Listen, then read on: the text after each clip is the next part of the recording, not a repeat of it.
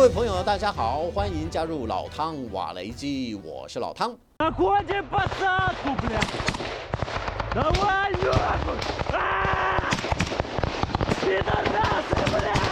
乌克兰第三突击旅在巴赫姆特侧翼展开攻击行动，尽管没有透露明确的地点，但是从影片上来看，战况异常激烈。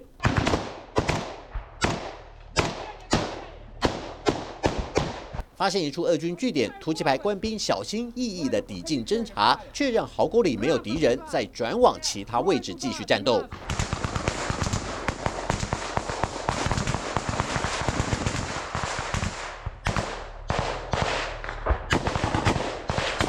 虽然普里格金宣称已经解放巴赫姆特，但是乌克兰军方公布的战斗影片却又和瓦格纳佣兵团的说法大不相同。究竟哪一方讲的才是事实？巴赫姆特到底在谁的控制中？现在变成是俄乌两国一人一把号，各吹各的调。对于扑朔迷离的巴赫姆特情势，苏格兰圣安德鲁斯大学战略研究所教授欧布莱恩认为，其实对交战的双方来说，最大的差别在于各自对战时发展有不同的解读。对乌克兰来说，他们已经成功打开巴赫姆特侧翼的一条战线，逼迫俄军后撤；但是对俄罗斯而言，瓦格纳集团占领市中心就是一次军事行动的胜利，尤其瓦格纳佣兵还在城区内遭遇乌克兰部队的顽强抵抗。欧布莱恩进一步分析，瓦格纳佣兵在市中心的军事行动是一条街挨着一条街扫荡，大楼一床接着一床清剿。这种地毯式的推进方式，目的很明确，就是要保证城区内找不到乌克兰的残存兵力。但是这种做法却让瓦格纳兵团付出战损率极高的代价，因为一旦发生城镇遭遇战，瓦格纳佣兵和乌克兰部队比的就不是哪一方拥有更先进的武器，而是看谁的弹药更。充足，经得起一场撒子弹的较量。从这里也不难了解的是，为什么先前普里格金会气到跳脚，不断在个人社交平台公开放话，痛批俄罗斯国防部高层根本不在乎瓦格纳的贡献，要弹药没弹药，要补给没补给，而且俄罗斯正规军一遇到乌克兰进攻，就只知道丢盔卸甲的逃之夭夭，而且跑得比谁都要快。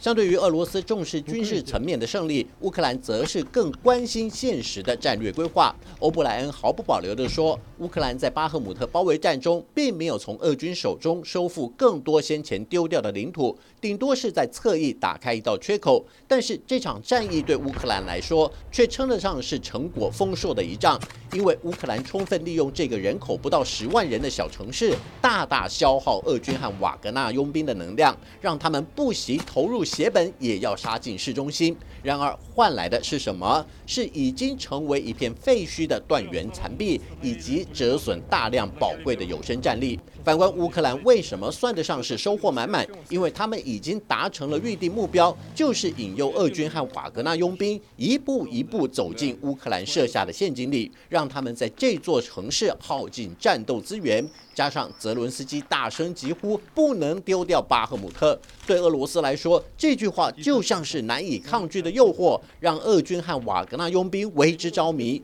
非得要占领泽伦斯基口中的精神堡垒，却没想到这就是乌克兰的目的。当俄军和瓦格纳深陷其中，同时元气大伤之后，乌军就可以从容不迫的鸣金收兵。你们两位好好玩吧，恕在下不奉陪了。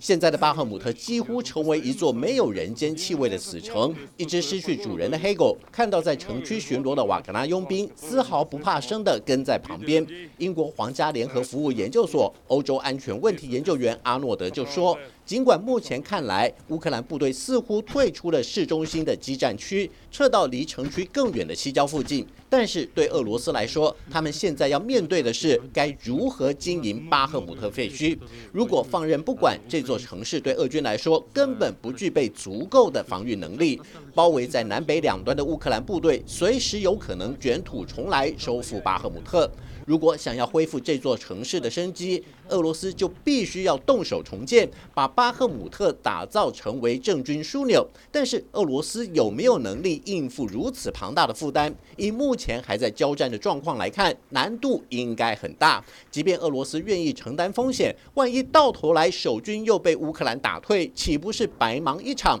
眼前的两难选择，俄罗斯在取舍之间，可得要好好的打打算盘。